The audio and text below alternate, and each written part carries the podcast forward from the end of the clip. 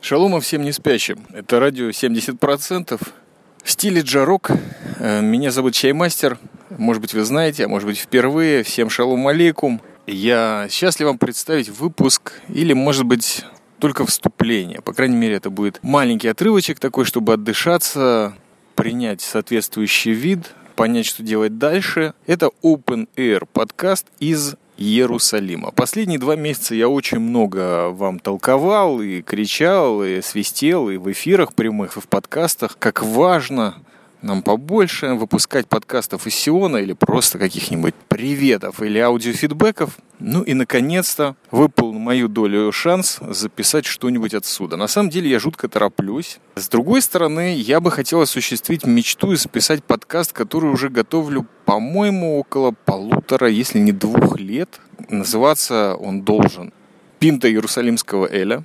Я его как-то пробовал записать, в том числе и в Иерусалиме, но каждый раз обрывал себя на полусловие или на полузаписи, потому что слишком важным мне представлялся этот выпуск. Надо было еще подготовиться, еще покумекать, еще что-нибудь посмотреть. И, конечно же, записать его, безусловно, из Иерусалима. Ну и, как всегда, прошло несколько лет, прежде чем я вообще понял, что выпуск так и не записан. Но, в любом случае, я сейчас на открытом воздухе в Иерусалиме. Здесь довольно жарко, но сухо. Смотрю я на деревеньку Исауию, нахожусь я в месте, которое называется Еврейский университет. В той ее части, где находится Академия художеств и дизайна, которую я закончил, вернее, скажем так, более точно выразимся, 10 лет назад.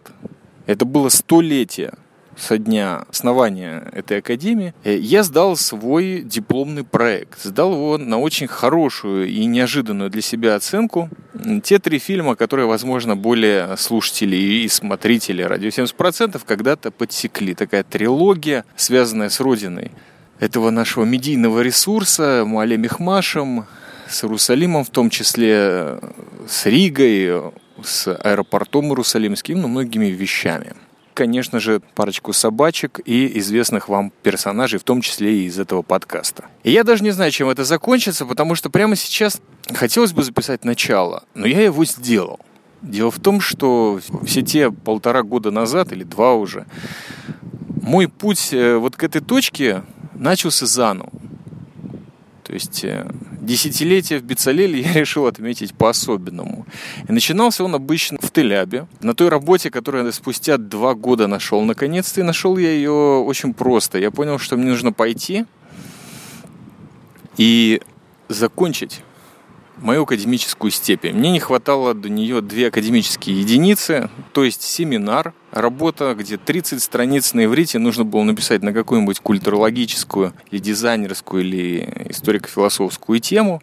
Смысл в том, что я устроился на работу делать вонючие баннеры и все то дерьмо, которое, в общем-то, я начал делать спустя год после вот этого дипломного проекта. Так я вписывался в замечательную область современного искусства Израиля хай-тек, я решил начать заново, потому что мне стукнуло в голову, что я хочу все-таки получить диплом Академии, мало ли где понадобится. Вдруг, наконец-то, на старости лет поступлю на госслужбу или свалю отсюда, устав окончательно от людей, от климата, от жары, от вот этого всего психотропного укола в голову, который называется государством Израиль и его составляющих – в любом случае, поставил себе такую цель. Ну, естественно, что параллельно нужно и содержать дом, и себя немного, и голодать уже не хочется, поэтому я вот устроился за зарплату, неплохую, социальные условия, нормальные, горячие обеды, и два раза в неделю я отправлялся в Иерусалим. Для меня это было где-то пять месяцев, совершенно сумасшедшая отдушина, потому что когда ты после обеда выходишь из этого хай-тека-шмайтека, садишься в забитый да нельзя. До сих пор я могу понять, почему в обед люди просто как сардины напихиваются. Даже в конце рабочего дня не так много людей было. Он проезжал несколько остановок до ужасающей клаки под названием автовокзал в Тель-Авиве. Само по себе здание архитектурно имеет немалую ценность, но продираться сквозь толщи Африки и Азии, в который превратился этот маленький микрокосмос, было довольно сложно, потому что все время из-за пробок опаздывал на Иерусалимский автобус. Я садился, номер 405. Уже с первого раза поняв, где солнечная сторона, по дороге из Тель-Авива в Иерусалим, я получал вот этот вот кайф. Посреди рабочего дня ты выбираешься вот из этого болотца, из всех этих людей, которых уже устал понимать, из работы, которая вызывает лишь отвращение, и летишь прекрасный город, в котором можно вздохнуть, да и не просто летишь, летишь на урок. Урок, посвященный книге, ее истории, вообще истории происхождения книги, развития как понятия, а не только какой-то специфической. То есть э, курс семинара я должен был пройти заново, как вы понимаете.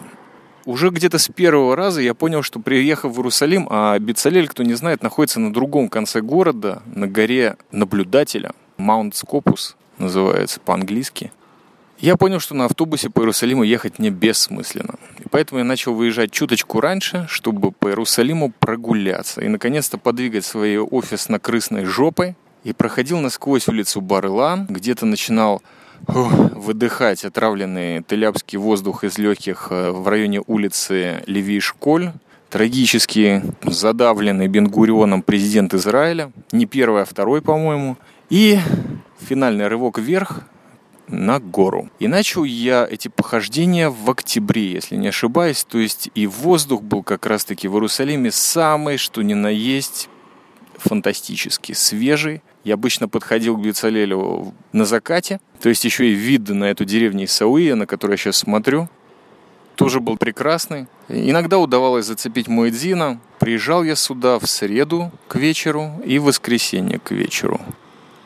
Ведущего моего лектора на курсе зовут доктор Ашер Села. На этом я, наверное, закончу, чтобы зайти в академию. В любом случае, я понимаю, что какой-то кусочек из Иерусалима я все-таки написал, мечта идиота или просто безработного сионского мегаподкастера, хотел бы а, подчеркнуть. Сбылась все.